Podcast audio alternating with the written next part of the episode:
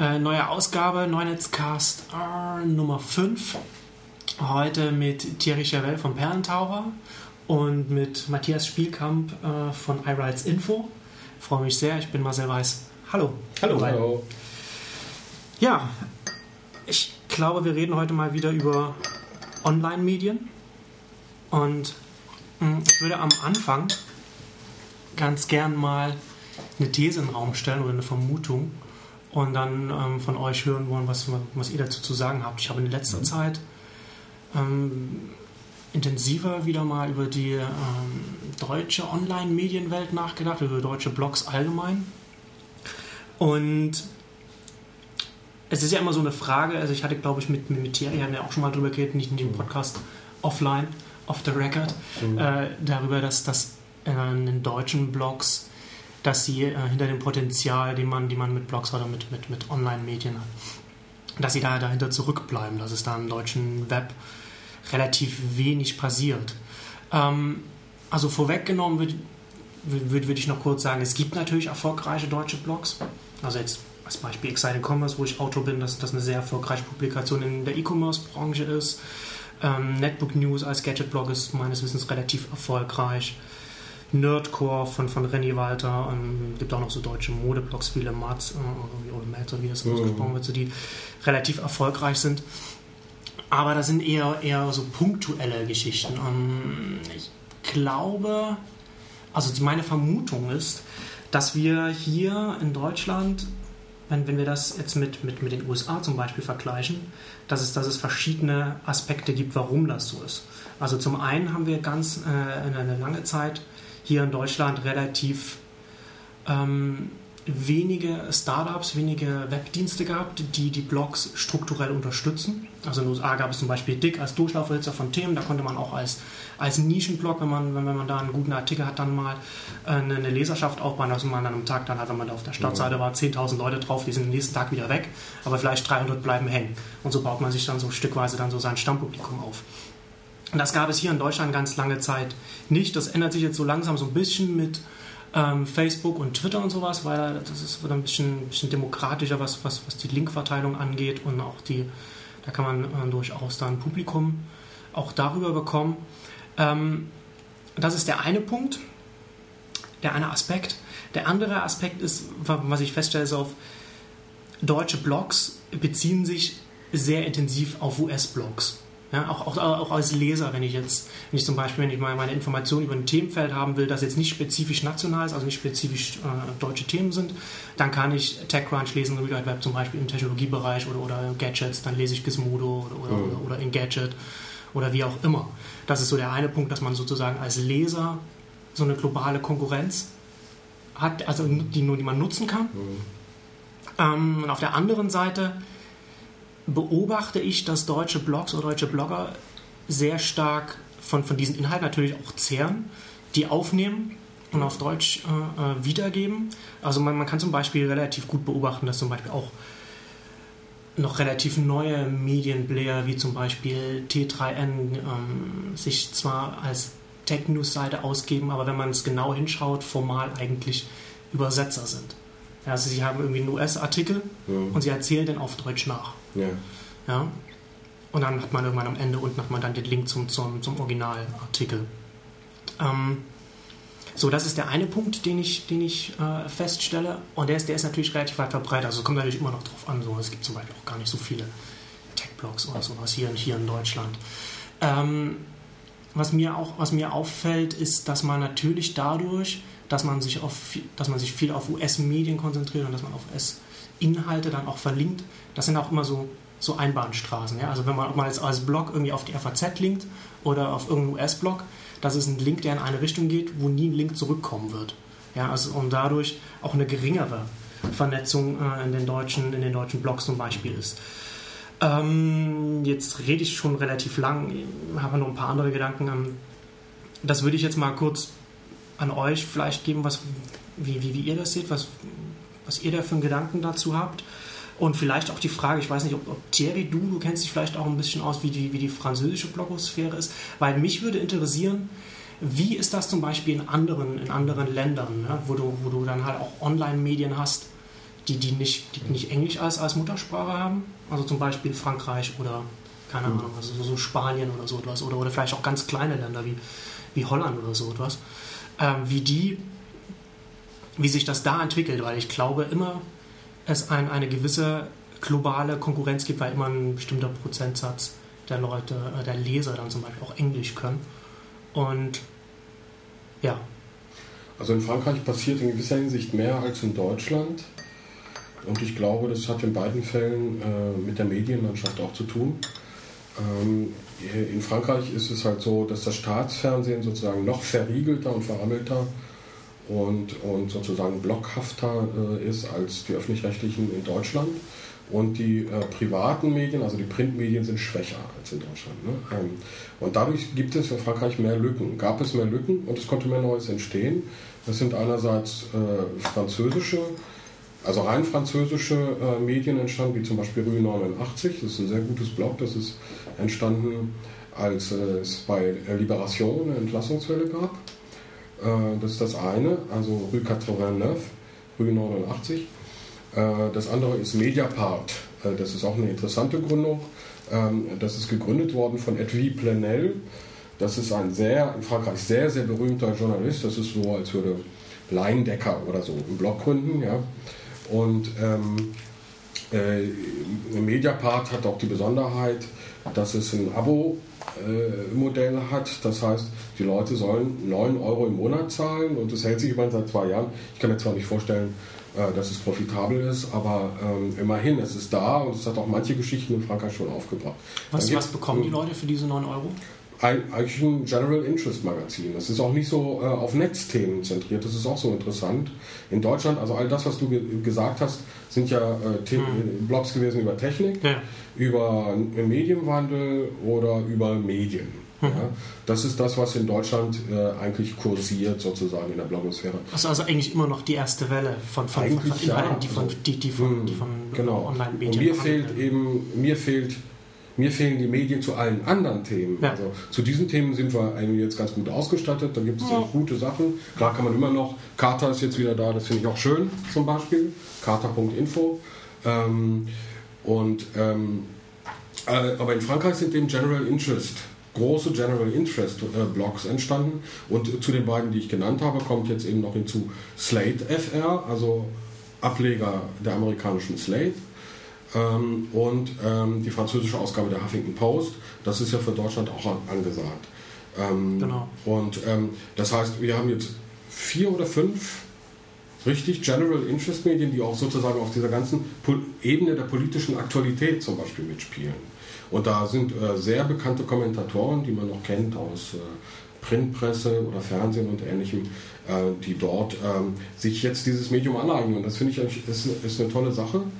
Ähm, ist, und ist geschuldet der Situation in Frankreich mit drei ganz schwachen überregionalen Zeitungen, Figaro, Libération und Le Monde, und äh, eben einem, einem, einem sehr ähm, äh, mir fällt das Wort jetzt nicht ein, sehr blockhaften äh, äh, ähm, System der Staatsmedien gewissermaßen. Da war mehr Platz und es konnte mehr entstehen. In Deutschland ist es so, dass, ähm, ganz kurz, bevor Matthias vielleicht was dazu sagt, mein Eindruck ist, erstens ist es sehr schwierig, etwas im Schatten dieses riesigen öffentlich-rechtlichen Systems gedeihen zu lassen. Äh, wie ist der öffentlich-rechtliche, das öffentlich-rechtliche in hm. Frankreich?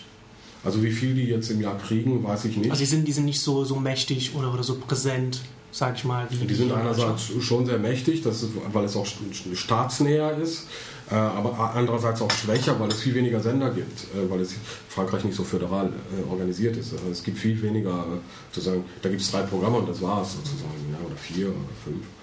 Und ähm, in, Deutschland gibt es wie viel? 20 oder so öffentlich-rechtliche Sender. Mhm. Ähm, also Fernsehen allein, ja. Und ähm, also das ist das eine. Ich glaube, dass es in Deutschland schwierig ist, im Schatten sozusagen diese blühenden Medienlandschaft, teilweise subventionierten und teilweise ähm, privat finanzierten Medienlandschaft etwas Neues entstehen zu lassen. Das andere, der andere ebenso äh, äh, große und, und, und hermetische Blocks sind eben dann die, die, die Zeitungskonzerne. Und die Zeitungskonzerne stehen in Deutschland eigentlich wirtschaftlich relativ gut noch da, verglichen mit anderen Ländern, und äh, arbeiten daran, genau wie das öffentlich-rechtliche System, den Status quo so lange wie möglich zu erhalten. Das ist meiner Meinung nach die Situation. Das heißt, die sehen zum Beispiel, es gibt eigentlich in Deutschland auch kein Kapital, kein Medienkapital, das überhaupt in einen Blog ähm, äh, investieren würde. Aber ja. um kurz noch eine Nachfrage, also gerade du hast, also ihr macht ja im Perlentau, mhm. habt ihr ja schon öfter auch in eurem Redaktionsblog darauf hingewiesen, dass jetzt die Inhalte von, von deutschen äh, Zeitungskonzernen mhm. gar nicht so stark online sind, wie, wie das oft suggeriert wird. Ja, ja, und das würde ja eigentlich auch bedeuten, dass es, dass es hier zumindest online, also Platz. vielleicht nicht offline, aber online da, da äh, Brachland Platz ist geben da. müsste. Ja, Platz ist da meiner Meinung nach. Also ähm, hier gibt es ja eigentlich nur Spiegel Online und gut, okay, dann können wir sagen Zeit Online oder so. An General Interest Sachen, dann gibt es ja die Bild, das ist halt Boulevardesk. Ja, ja gut, aber ich denke schon, dass man da dann auch beachten muss, dass das genauso ist, wie du gerade beschrieben hast und dass ja aber auch sehr geschickt ist, zum Beispiel von den Zeitungsverlagen, von denjenigen, die eben die qualitativ hochwertigen und aufwendig recherchierten Sachen ja tatsächlich immer noch machen. Das ist ja jetzt nicht so, dass sie das nur vorgeben. Es ist zwar vieles auch, auch Mist, was da gebracht wird und im Eigeninteresse, aber es ist ja schon so, dass die wirklich vieles abdecken von dem, was man für eine Öffentlichkeit und eine öffentliche Auseinandersetzung tatsächlich braucht. Und wenn die jetzt zum Beispiel sagen, wir ähm, stellen unsere Perlen nun nicht online, dann ist es ja im Grunde genommen das, was sie machen sollten, geschäftlich gesehen. Also im Moment, man könnte jetzt argumentieren, nein, das ist genau falsch, das ist nicht zukunftsgewandt äh, und sie werden damit auf die Nase fallen und so weiter. Aber da gibt es natürlich den immerwährenden Widerstreit. Sie haben im Moment noch ein funktionierendes Geschäftsmodell über erstens den Verkauf der Printausgaben und zweitens natürlich vor allen Dingen über die Werbung, die darin stattfindet. Und die müssen, also sind ja in diesem sogenannten Innovators-Dilemma, ne, dass sie äh, im Grunde genommen ein Geschäftsmodell haben, was wahrscheinlich nicht weiter existieren wird, versuchen es aber noch so lange zu erhalten, ähm, wie sie ein anderes aufgebaut haben. Und wenn es dann wirklich das Dilemma ist, dann muss man sich natürlich fragen, tun sie das Richtige, das neue Geschäftsmodell aufzubauen oder sind sie dazu ja eben zu langsam und zu zögerlich und wie auch immer. Aber ähm, das kann man ihnen ja wahrscheinlich jetzt nicht zum Vorwurf machen, dass man sagt, äh, ihre besten Sachen, die bringen sie eben entweder nur im Print oder eben erst später online.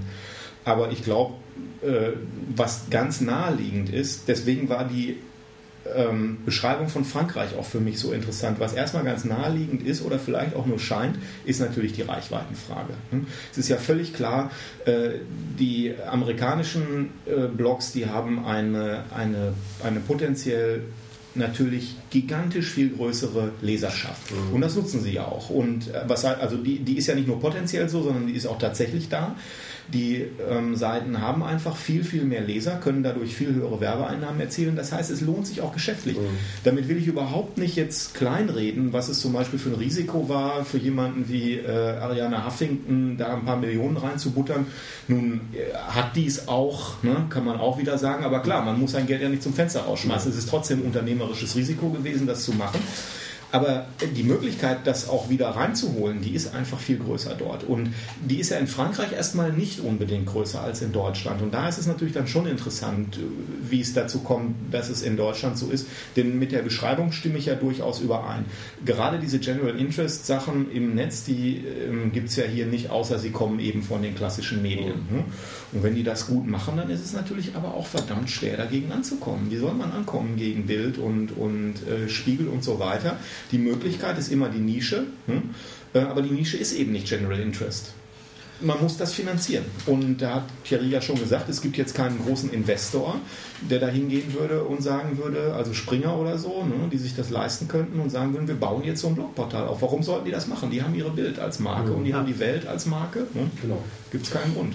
Ja, also man kann ja schon, also Disruptionen funktionieren ja immer so, dass man, dass man etwas, dass, dass, dass die Prozesse ganz anders ablaufen als, als von, den, von, den, von den etablierten Unternehmen. Also wäre es natürlich schon möglich, dass man, dass man auch so ein Special Interest aufbaut, so wie es die Huffington Post ja in den USA gemacht hat. Sie haben ja nicht irgendwie 100 äh, Leute eingestellt und die dann recherchieren lassen, mhm. sondern sie haben natürlich auch eigene Inhalte produziert und haben sie auch kostenlos von, von, von, von, von prominenten Kolumnen und so bekommen und haben aber auch ganz stark so, so auf diese Aggregationsschiene gesetzt. Also viel einfach so zusammenfassen und, und, und, und, und wohin verlinken. Und das passiert ja in Deutschland jetzt auch nach wie vor immer noch eher, eher sporadisch bei den, bei den großen etablierten äh, Medienanbietern. Da könnte man natürlich, glaube ich, schon reingehen, wenn man da so eine, so eine Mischung macht aus eigenen Inhalten und, und dann vielleicht irgendwann, wenn das Geld da ist, auch ein, eigene äh, aufwendige Recherchen oder so etwas. Ähm, aber eben auch zusätzlich noch zu sagen, okay, wir, wir verstehen uns auch als, als ein Aggregator und, und, und ziehen die mhm. Sachen rein. Ähm, Mit den Recherchen weiß ich ehrlich gesagt nicht, wie weit das daher ist bei der Huffington Post. Also da habe ich jetzt noch nicht groß gehört, dass da die wirklich investigativen Sachen erschienen wären. Das ist ich ja häufig glaube schon, so. hatten sie letztes Jahr oder so angefangen, das wurde da. Ja, das ist halt auch so punktuell. Genau. Also für die Größe her ist es immer noch wenig. Ja, und, und ja. da sie jetzt ja Umsatz machen und, und Ressourcen haben, haben sie sich, glaube ich, auch entschieden, tatsächlich so eine Art Investigativteam da zu gründen. Ich weiß jetzt nicht, ob ich das richtig in Erinnerung habe, aber mhm. ich glaube schon, dass das die Huffington Post war.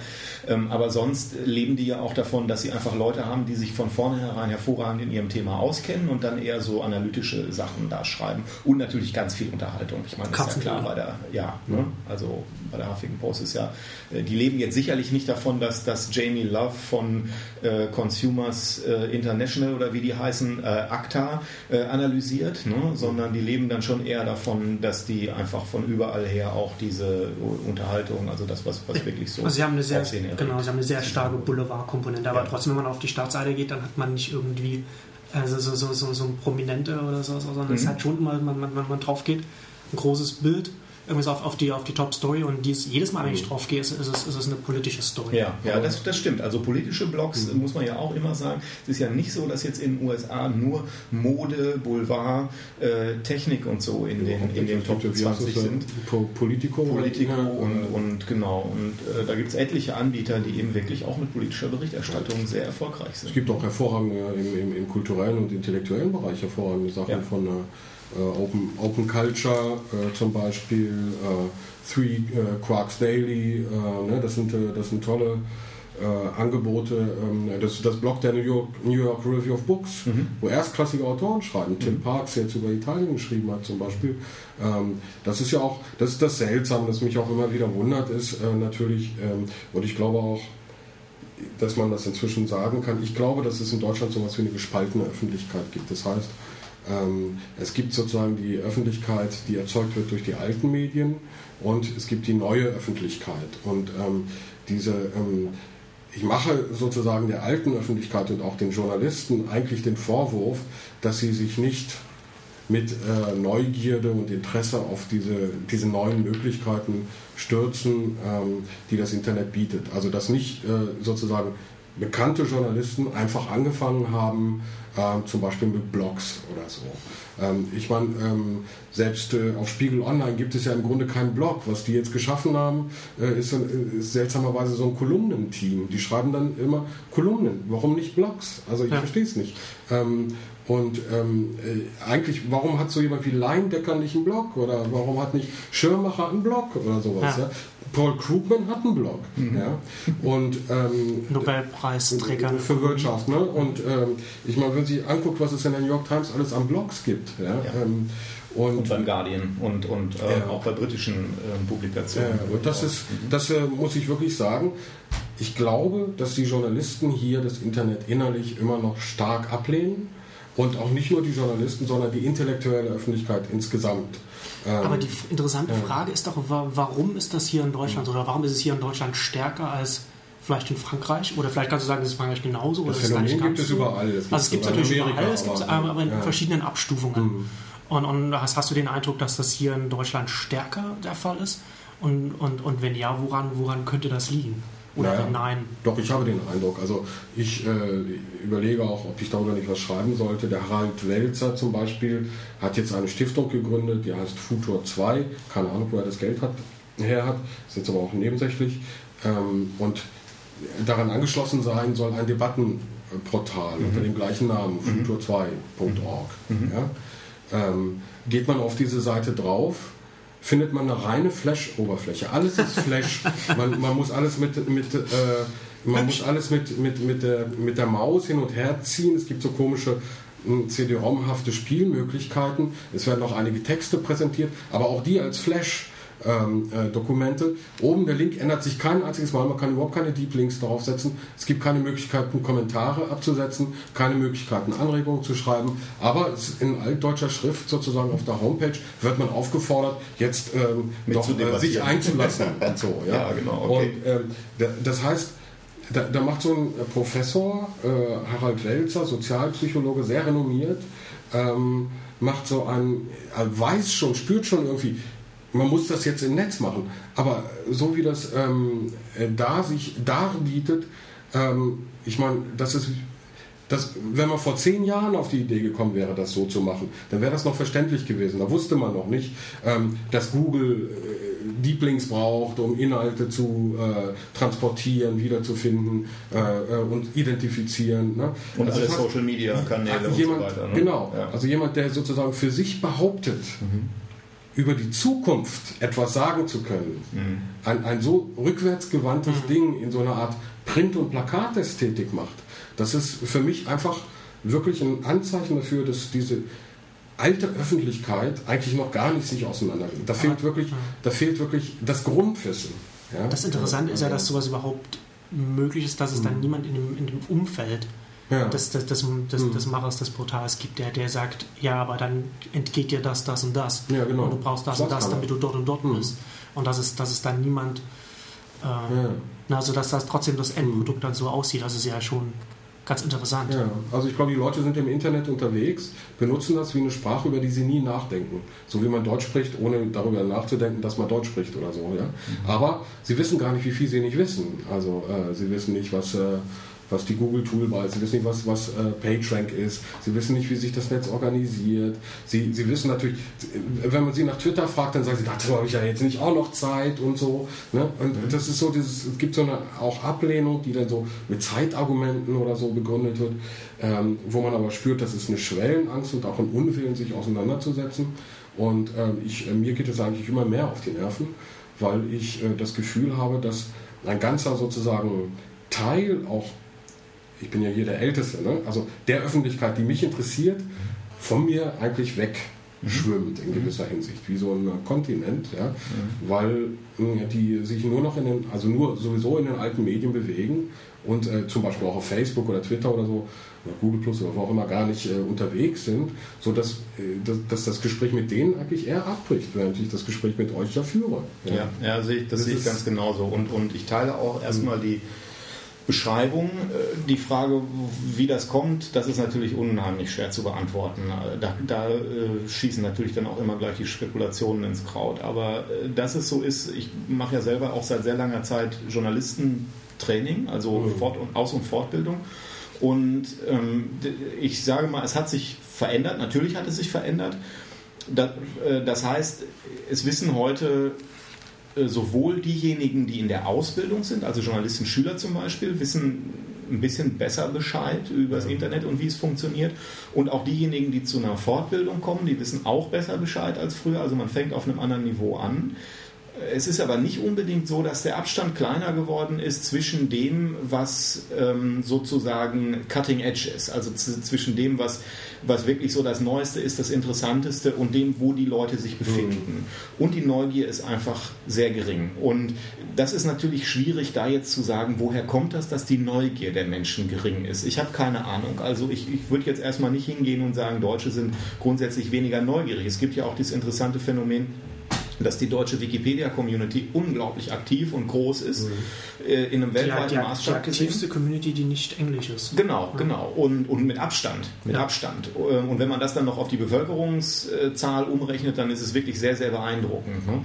Und auf der anderen Seite eben, äh, und, und auch Diskussionsforen äh, immer eine große Rolle gespielt haben in Deutschland, die sind auch mhm. immer gut noch, angenommen noch immer. worden also und auch noch immer spielen. Ja? Wenn, ich, wenn ich in einem populären Forum verlinkt werde, so das macht sich in meiner Statistik bemerkbar. Ja, ja kommt. Siehste, ne? und, äh, und dass ich aber Thierry da eben auch völlig zustimme, dass diejenigen, die sich tatsächlich auch als ähm, im Grunde genommen Teil dieser Öffentlichkeit verstehen, die auch Informationsarbeiter sind, um mal so einen alten Begriff zu verwenden, diejenigen, die Journalismus machen und so weiter und so fort, aber auch Universitätsdozenten, äh, Professoren und so weiter, dass man da wirklich den Eindruck bekommen muss, äh, ein Großteil von denen, die sind, ich mag ja diese Unterscheidung zwischen Digital Natives und Immigrants nicht so, aber diese, diese Klassifizierung in Digital Residents und Visitors, die finde ich einigermaßen mhm. einleuchtend. Ja. Also einleuchtend in dem Sinne, nicht jetzt, dass ich unbedingt dieser ganzen Empirie da vertraue, aber dass sich das mhm. auch in meinem ähm, Bekanntenkreis so äußert. Ne? Ich halte also, das auch gar nicht für eine Altersfrage übrigens. Das meine ich. Das ist das Wichtige an dieser Unterscheidung zwischen Residents äh, und Visitors auf der einen Seite und Immigrants und Natives auf der anderen Seite, weil ich das auch nicht für eine Altersfrage halte.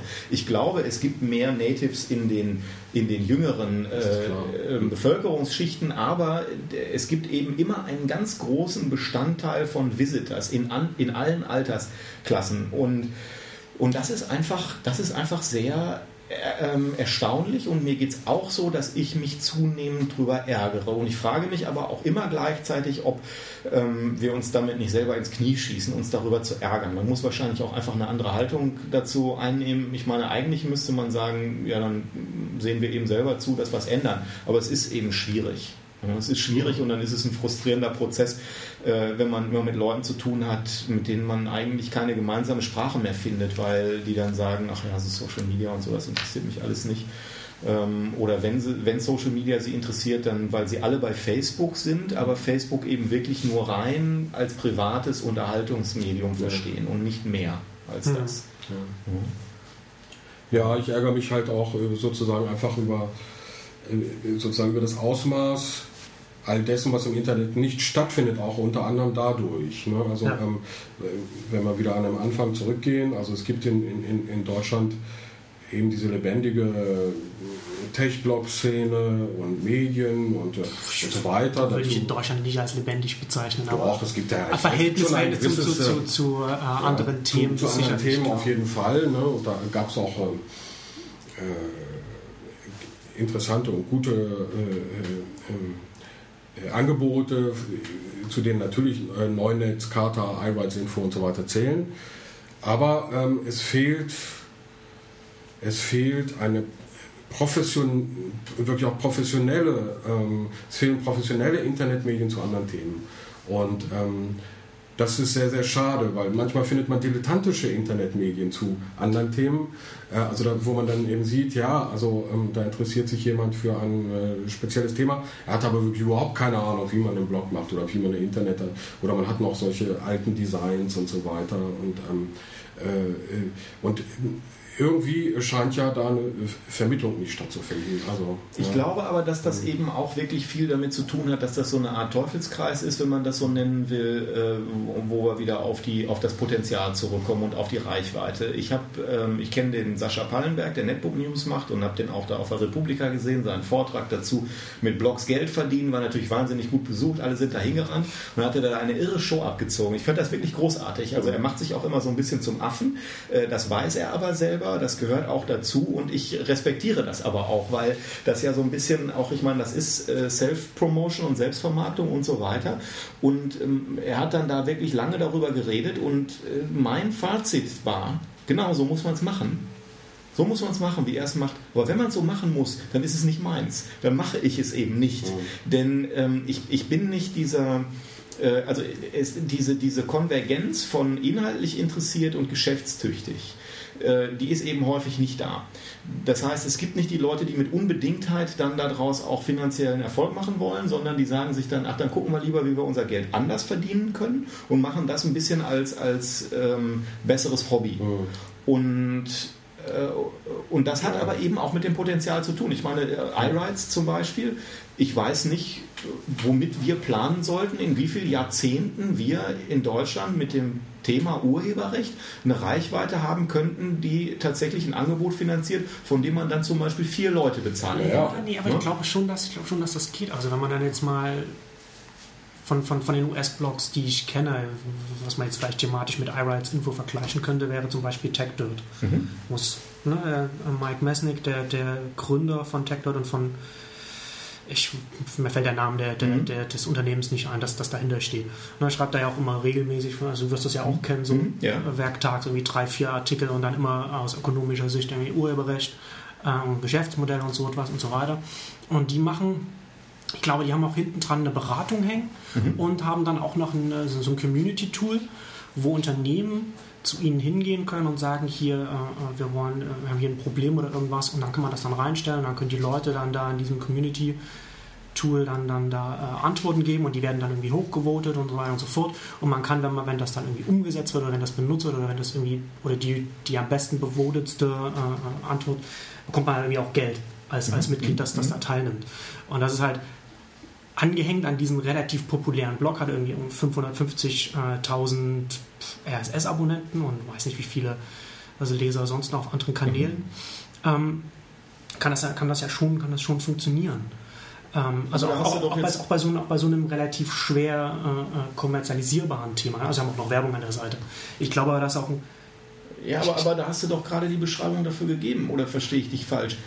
550.000 RSS-Abonnenten. Jetzt kannst du sagen, das ist vom amerikanischen Markt hm. halt auch nur ein kleiner Anteil. Hm. Ja, aber dieser Markt ist einfach so wahnsinnig viel hm. größer. Das heißt, wenn es Firmen gibt, die da rein wollen in diesen Markt, die da auch Interesse daran haben, da Werbung zu machen und so weiter, dann, dann sind die da eben auch, äh, dann treffen die da eben auch auf viel mehr Leute. Hm? Also wenn wir jetzt irgendwie sagen würden, wir sitzen jetzt meinetwegen in, in, in Belgien oder in irgendeinem kleinen mhm. Land, dann, dann würde ich das vielleicht noch eher das Argument akzeptieren, dass man sagt, wir haben ja nur einen kleinen Markt, mhm. aber der deutschsprachige Markt ist nicht so klein. Nein. Das muss man ja, also ich will das auch im Verhältnis zu anderen ja. Sprachen ist der schon noch relativ groß ich will das auch nicht als so eine Lamoyanz verstanden wissen, so, ja, ach, bei uns geht ja sowieso nichts. Ich bin ganz, ich bin wie du auch davon überzeugt, dass viele ihr Potenzial hier nicht ausnutzen und wir selber gehören dazu.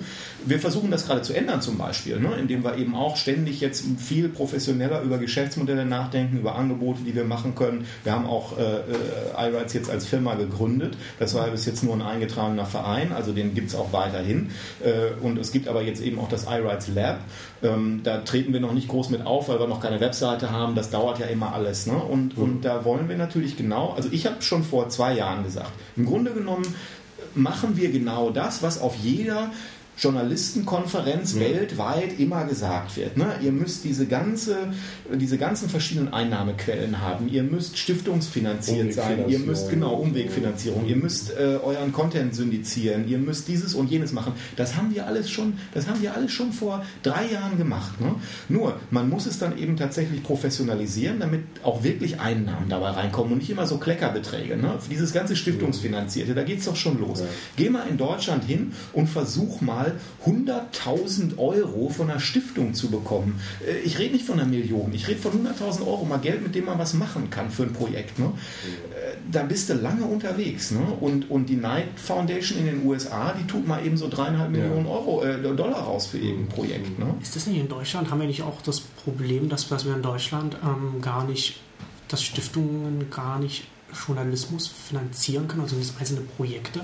Weil ich, ich, erinnere mich dunkel, dass ich mal in, in einem, in einem Radio-Expertengespräch war mit, mit Ulrike Langer von, von äh, wie, wie heißt der Blog? Medialdigital.de. Ähm, und, und sie hatte erzählt, dass das Problem mit dem, mit dem deutschen Stiftungsrecht ist, dass es dass, dass, dass deutsche Stiftungen nur langfristige Sachen unterstützen dürfen. Also nicht irgendwie hingehen können und sagen, okay, wir finanzieren jetzt irgendwie eine Recherche. Oder ja, es gibt immer diese drei Jahresfrist, aber da gäbe es schon Mittel, glaube ich, um ja. sich da irgendwie. Äh, und wir sind ja auch, also ich meine, der Perltaucher hatte ja das riesige Glück, äh, natürlich jetzt von einer Bundesstiftung ähm, im Jahr 2004 oder 2005 wirklich eine Menge Geld zu bekommen für unser äh, englischsprachiges Blog und das war ja auch ähm, ein journalistisches Projekt, zahlenzeit.com.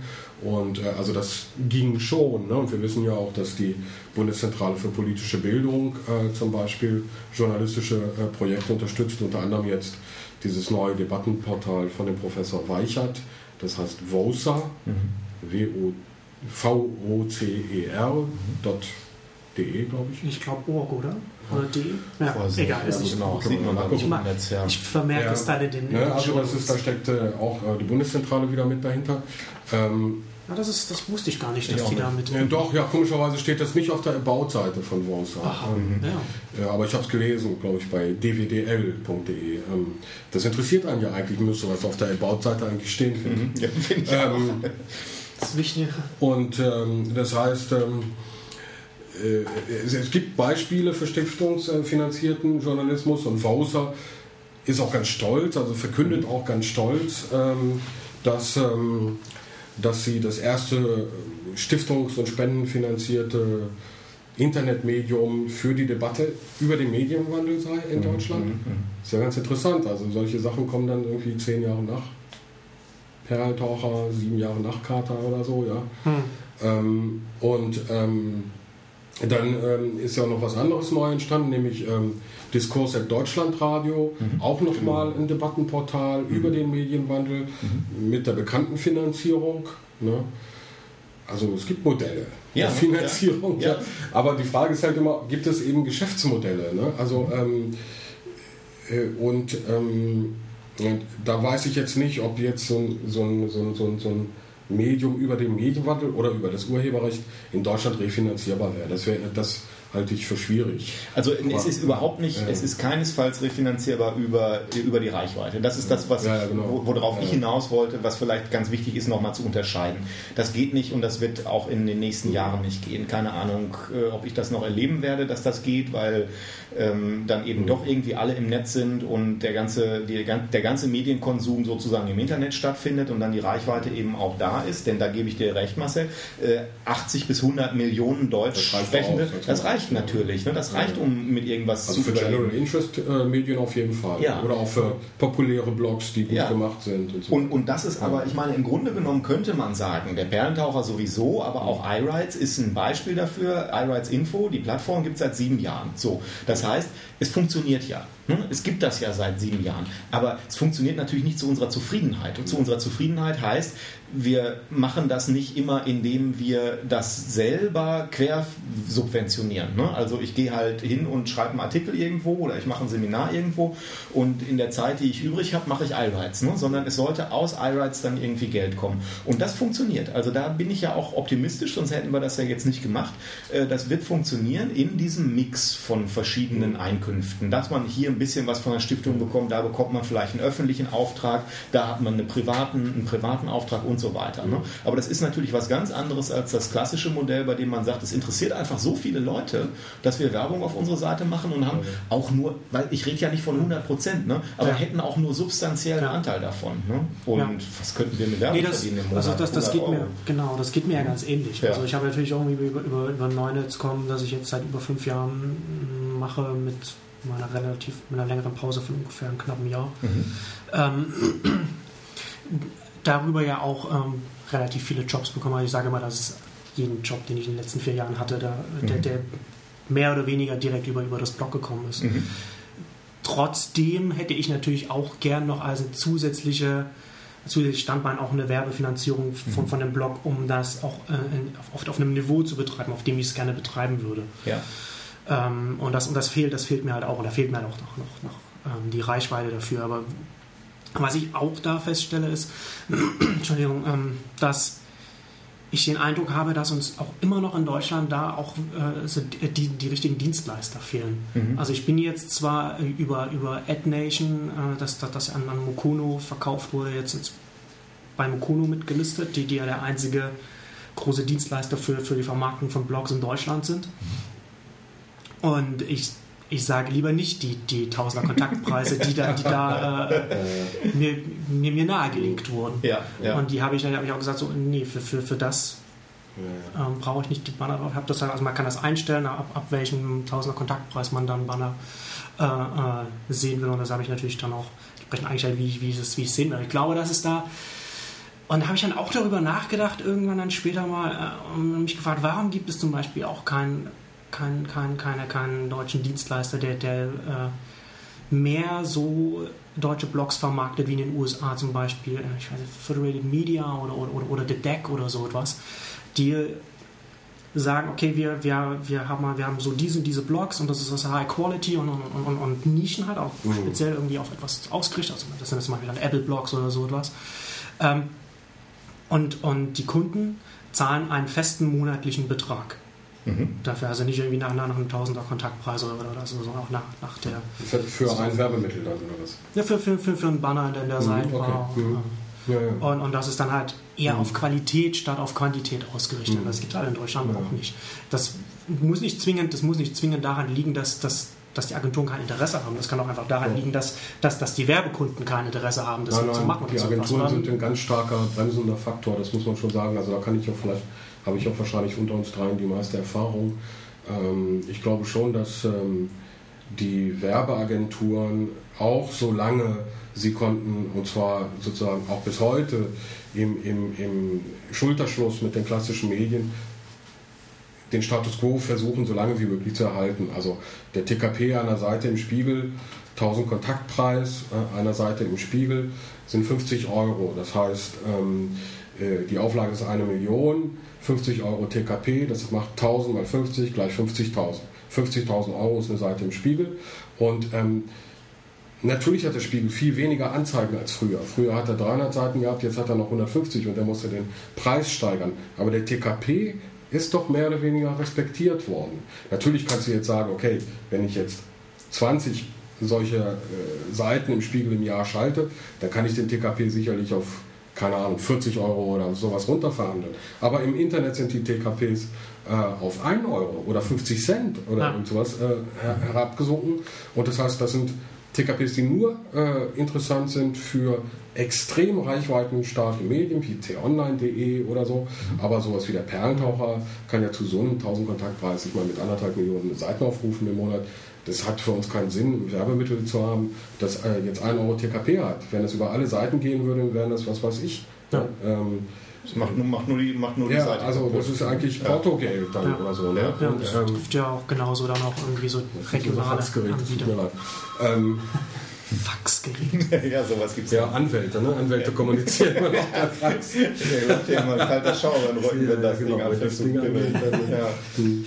ja. ähm, äh, ja, genau. Ne? Also ähm, ich weiß, äh, dass äh, die Werbeagenturen und auch die Mediaagenturen in Deutschland ganz so lange wie möglich versucht haben, das Internet mhm. zu vermeiden. Jetzt können sie es nicht mehr vermeiden und die einzige Idee, die sie dazu aber haben, ist, mach's billig, mach's immer billiger, äh, ne?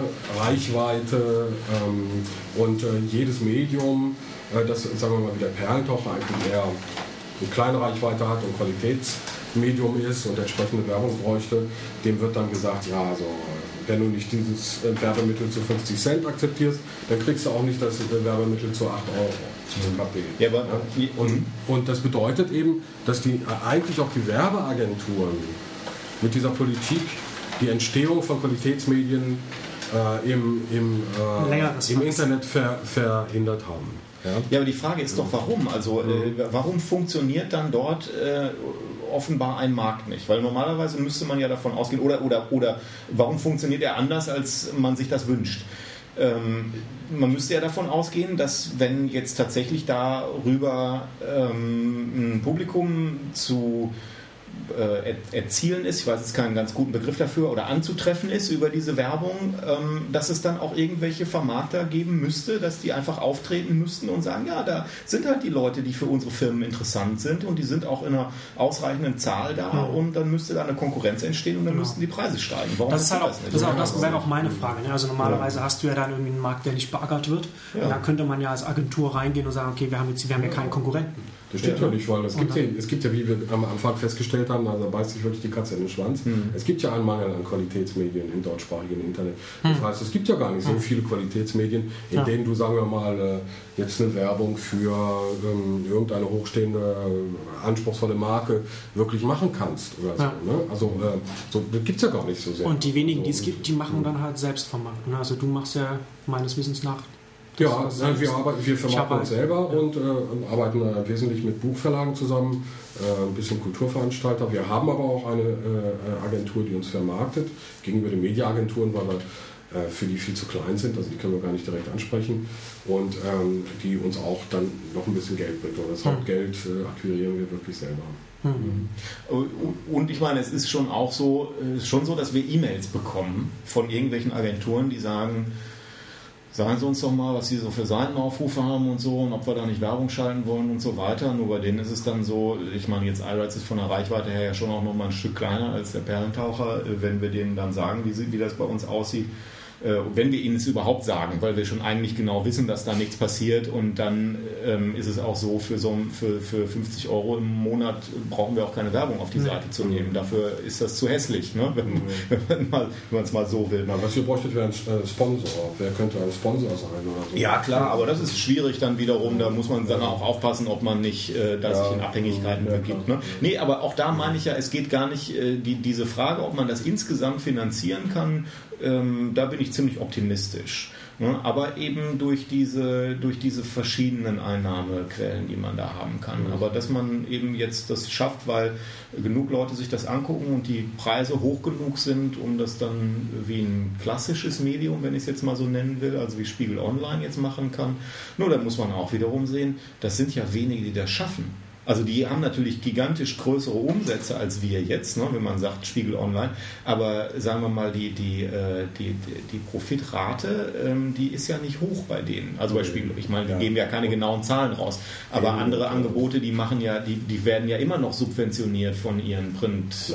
Aber das ist ja, glaube ich, auch so ein Punkt. Also wenn man, wenn man irgendwie mal auf, auf, auf Spiegel Online oder auf einer der großen klassischen äh, äh, Seiten von von, von, den, von den deutschen äh, äh, etablierten Massenmedien geht, dann sieht man da auch in der Werbung, äh, die Werbeplätze, das ist auch echt schlecht, schlechtes Targeting. Also mhm. ich frage mich ja dann auch, dass es, mhm. sie, sie, nutzen halt auch ihre Reichweite auch schlecht. Also ich glaube, dass sie auch mehr mhm. verdienen könnten, wenn, wenn, wenn, wenn, wenn die Sales-Abteilungen, wenn, wenn, wenn die ganz anders da rangehen würden, wenn sie zum Beispiel, nur mal grob gesagt, ähm, jedes Ressort für sich vermarkten würden. Ne? Also wenn du mhm. zum Beispiel hast Internetresort, dann hast da jemand, der, der da einen Artikel liest, will natürlich was, für den ist was ganz anderes interessant als jemand, der der Kultur ist. Ja, aber noch nicht in dem Maße, in dem man das online mhm. machen könnte. Ne? Mhm. Ähm, aber um nochmal auf, auf, auf die Blogfinanzierung zurückzukommen, also ich habe letztes Jahr auch so mit, mit, mit, Sponsoring so ein bisschen was gemacht, ähm, hatte, hatte so monatliche äh, Sponsorings, dann haben wir ein E-Commerce-Unternehmen dann ein Wirtschaftsverlag, so äh, Schäfer Pöschel und dann mal noch einen, äh, ein deutsches Startup drauf und das, das, das kann schon funktionieren. Das bringt halt auch sofort, wenn man das selber macht und dann, dann, dann so den Leuten dann halt auch den, den Werbekunden was, was anbietet, was viel interessanter ist als irgendwie ein Banner in der, mhm. in der Sidebar, der von Adblock dann sowieso wieder rausgenommen wird von, von, den, von, den, äh, von den Lesern da bringt das natürlich dann sofort viel mehr, als wenn man irgendwie so eine, so, so eine TKP-Werbung oder so drin hat. Das habe ich jetzt nicht ganz verstanden. Wie, welche, wie, war die Form dann? Also wie ich habe also ich habe das so gemacht. Ich habe in der in der Sidebar war über über dem Fold, also direkt relativ präsent da mhm. ähm, ein Banner, mhm. dass ich direkt über, über den, das, das, das Bild war auf meinem Server drauf, das wurde da raus mhm. ausgeliefert und zusätzlich habe ich dann einmal im Monat dann noch, noch einen Artikel verfasst, zu der also so, so ein Sponsored Okay, und das hast, da, dann, hast du dann einfach einen Festpreis dafür bekommen? Einen, Fest, einen okay. monatlichen ja. Festpreis okay. für, das, für das insgesamt. Mhm. mhm. Beim letzten dann bei, bei, bei Spatly habe ich dann zusätzlich noch im, äh, äh im RSS-Feed, im Footer dann, dann nochmal einen Link zu dem mhm. gab, sodass man dann halt jedes Mal, wenn man im, im RSS-Feed äh, die Artikel liest, bei jedem Artikel, dass dann unten nochmal der Link drin ist. Äh, ich glaube, dass das ein relativ gutes Angebot für, für interessierte äh, Kunden ist. Aber natürlich ist ja auch so eine Sache, es ist organisatorisch, das ist ein Aufwand. Man muss sich irgendwie kümmern, dass man irgendwie Leute ranbekommt. Und es ist auch nicht jedermanns Sache, dann sich auch noch zu vermarkten, was du vorhin schon sagtest, nur weil man Artikel schreiben kann und dann da Reichweite bekommt, heißt das nicht, dass man gleichzeitig irgendwie auch derjenige ist, der ne, äh, potenzielle Sponsoren ja. ansprechen kann oder mhm. sie oder auch die müssen ja auch nicht unbedingt auf einen aufmerksam werden oder es vielleicht gar nicht mitbekommen, dass das Angebot ist, sondern man muss halt irgendwie auch vielleicht proaktiv auf Unternehmen zu gehen. Das ist überhaupt nicht jedermanns Sache. Nee, nee, und das, das ist dann halt schon schwierig. Und da glaube ich dann schon, dass es dass es sehr stark dann, dann die entsprechenden Dienstleister fehlen. Aber wie du schon sagtest, Thierry, ne? also wenn man, wenn es nicht genügend äh, Qualitätsmedien gibt, dass man, dass man da ist, dass, dass man sich da als mhm. Mittelsmann ähm, etablieren könnte, so dann beißt sich die Katze das, in, in, in den Deswegen wäre es toll, wenn ein größeres ähm, reines Online-Medium entstehen würde, das eben nicht mehr nur Ableger eines Printinstituts ist, wie sagen wir mal Huffington Post oder so, weil ähm, hm. vielleicht etabliert sich dadurch auch ein Markt. Also dafür, man braucht ja auch sozusagen die diese ähm, Angebote, damit, äh, damit der Markt überhaupt entstehen kann.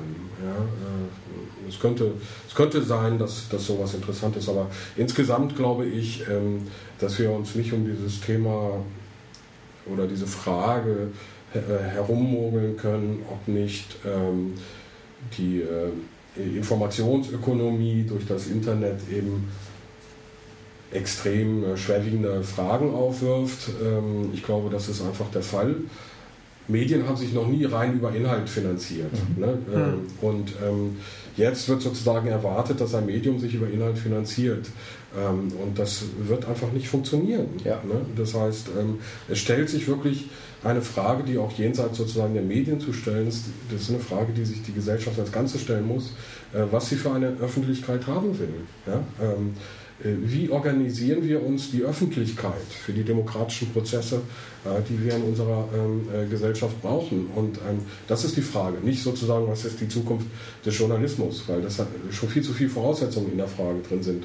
Das könnte nämlich sein, dass Öffentlichkeit anders läuft als über Journalismus. Das tut sie bereits jetzt schon. Ne? Mhm. Wenn wir uns Formen ansehen wie Wikipedia zum Beispiel, das ist ja Öffentlichkeit, aber es ist nicht Journalismus. Ja? Und ähm, mit anderen Worten, ähm, es bräuchte eigentlich eine viel äh, breitere Debatte darüber, ähm, wie, wie diese Gesellschaft sich ihre Öffentlichkeit eigentlich wünscht. Und die ist natürlich auch wieder ähm, verhindert ähm, durch diese ganz starken Player, die eben schon da sind und äh, das traditionelle Bild der Öffentlichkeit abgeben. Also einerseits äh, die öffentlich-rechtlichen Medien, die natürlich an ihrer Weiterexistenz in ihrer jetzigen Form interessiert sind. Und andererseits eben die, äh, die vor allem die Printmedien, weil die Fernseh, privaten Fernsehsender spielen ja wirklich überhaupt keine Rolle in dieser Debatte. Ähm, äh, und das ähm, ist natürlich sehr schade. Wir bräuchten eigentlich sozusagen einen,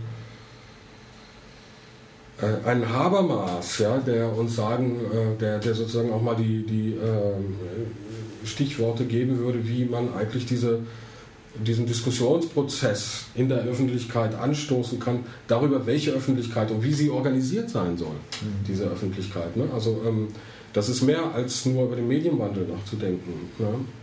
Also ich glaube, dass ähm, es, es, gab Ansätze schon, äh, die gezeigt haben, wie Öffentlichkeit sich verändert in Deutschland und in, der, in denen äh, das Internet sehr, eine sehr große Rolle gespielt hat. Für mich ist eben das eine wirklich interessantes Beispiel ist diese Gutenberg-Geschichte, weil ähm, das ein interessantes Zusammenspiel war zwischen den alten Medien und ja, diesem, diesem wie hieß es? das Gutenplatt-Wiki, Gutenplatt Wiki ähm, ne, die, die eigentliche Recherche gemacht haben. Also die Recherche war sozusagen crowd-gesourced, ja, kam aus, ne, äh, und auch anonym interessant, also wie bei der Wikipedia. Mhm. Ähm, aber die Ergebnisse dieser Recherche wurden kommuniziert über die klassischen Medien. Und wären sie nicht kommuniziert worden über die klassischen Medien, wäre das total ins Leere gelaufen. Wäre das ja. nur im Internet gewesen, mhm. hätte es nicht funktioniert. Ja. Das heißt, das war eigentlich ein interessantes Zusammenspiel. Äh, das zeigt, wie Öffentlichkeit sich auch neu strukturiert. Ne? Hm. Und äh, es gibt andere Beispiele aus England. Der Guardian hat da ein paar interessante Experimente gemacht, auch aus den USA. Und ProPublica ist auch ein Stichwort zum Beispiel. Das äh, zeigt, ähm, äh, wie Öffentlichkeit sich neu formiert, neu aufstellt. Also ProPublica zum Beispiel ein, ein Medium, das allein der Recherche gewidmet ist und aber stiftungsfinanziert ist äh, und kooperiert auch mit klassischen Medien. Ähm, ja, äh, über sowas müsste man nachdenken. Also ähm, ich glaube eben, es wäre zum Beispiel interessant, das war noch ein Beitrag, den äh, Robin Meyer-Lucht äh, in, in, in Kater gebracht hatte, von zwei Wirtschaftsprofessoren, die äh, überlegt haben, ob man nicht vielleicht eine Milliarde oder zwei Milliarden aus dem öffentlich-rechtlichen äh, Etat abzweigen kann, um per Ausschreibung neue öffentlich-rechtliche Internetmedien zum Beispiel zu erfinden. Mhm. Ja? Also ähm, warum gibt es denn nicht zum Beispiel das finde ich immer ein sehr gutes Beispiel, eine öffentlich-rechtliche Datenbank für Gesundheitsthemen im Internet, die wirklich seriös zu bestimmten Gesundheitsthemen Informationen parat hält. Ne? Hm. Das wäre doch eine zeitgemäße Form, sozusagen äh, diese, diese relevante Information zu geben, statt 17 verschiedene ähm, äh, Gesundheitsmagazine durch die dritten Programme zu jagen. Ja, Auf jeden also Fall. Das, das, Argument ist dann natürlich relativ äh, klar und offensichtlich, was dann kommt, nämlich von der privaten Konkurrenz, die sagt, damit versaut ihr uns das Geschäft. Ja. Und da muss man ja sagen, äh, da, da bist bist du jetzt ja auch nicht unbedingt glücklich drüber. Ne? Also ähm, jetzt kann man nicht sagen, dass, dass du unbedingt ähm, mit dem Perlentaucher Konkurrenz bist zu den öffentlich-rechtlichen, das ja eher nicht. Aber äh, es wäre natürlich auch schön, wenn, ich meine, dieser Idee stehe ich sehr positiv mhm. gegenüber, ne? dass es solche Ausschreibungen geben sollte und man dann eben auch sowas machen könnte wie äh, ein Perlentaucher oder dass der, dass der Perlentaucher mit seiner ganzen Erfahrung dann zum Beispiel die Webseite machen könnte für ein Literaturmagazin von der ARD oder vom ZDF. Ne? Darum versaut es uns auch nicht das Geschäft, sondern es kann sich ja jedes Medium darauf bewerben. Also, verstehst du? Ja, ja, das Wenn es ein Ausschreibungsmodell ja, genau, ist mhm. äh, und da würde gesagt, okay, gewünscht wird dies und das, ja, und es äh, trifft auf ja. deine Kompetenzen zu, dann kannst du dich ja darauf bewerben. Und das, das zeigt aber nochmal oder das führt nochmal da, darauf hin, auf diesen Punkt, dass, der, dass diese Idee äh, des, der öffentlich-rechtlichen Finanzierung natürlich nochmal unter einer ganz besonderen ähm, wie soll ich sagen, und also durch diese disruptiven Änderungen nochmal ganz besonders betroffen ist.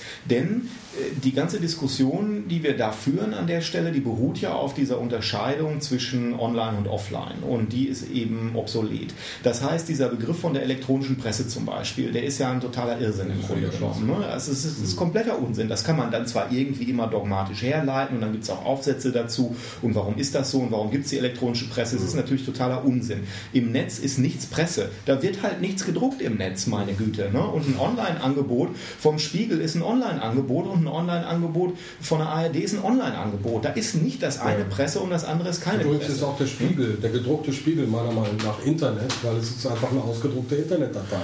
Ja, wenn man so will. Ne? Und, und äh, da haben wir aber dann eben diese ganz besondere Situation, die jetzt zum Beispiel auch anders ist als in den USA oder in allen Ländern, in denen das Öffentlich-Rechtliche nicht so stark ist wie hier, weil diese, diese Verteilungskämpfe da so gigantisch sind. Ne? Weil die natürlich versuchen, solche Unterscheidungen zu zementieren. Also diejenigen, die davon profitieren, ja. dass es diese Unterscheidungen gibt. Aber natürlich profitieren auch die Öffentlich-Rechtlichen davon. Denn man könnte jetzt ja auch hingehen und sagen, naja, also irgendwie haben die Zeitungsverleger ja schon auch recht, wenn ihr jetzt alle, wenn wir jetzt nur noch von Internet reden, ne, dann äh, gibt es eben auch tatsächlich eine Konkurrenz zu unseren Produkten, die es vorher nicht gab. Also ein Fernsehprogramm ist keine Konkurrenz zu einer Zeitung. Ne? Hm. Auf eine Art schon. Man hat auch die Mediennutzungszeit. Natürlich haben die auch gesagt, durch die, die haben ja sicherlich schon die Ausweitung der dritten Programme, ähm, haben sie schon versucht zu verhindern und die Ausweitung äh, auf Digitalkanäle versuchen sie auch die ganze Zeit zu verhindern und zu ähm, boykottieren und so weiter und so fort. Aber ihr, ihr versteht, worauf ich hinaus will. Ne? dass, dass gerade so ein System, in dem das Öffentlich-Rechtliche stark ist, mhm.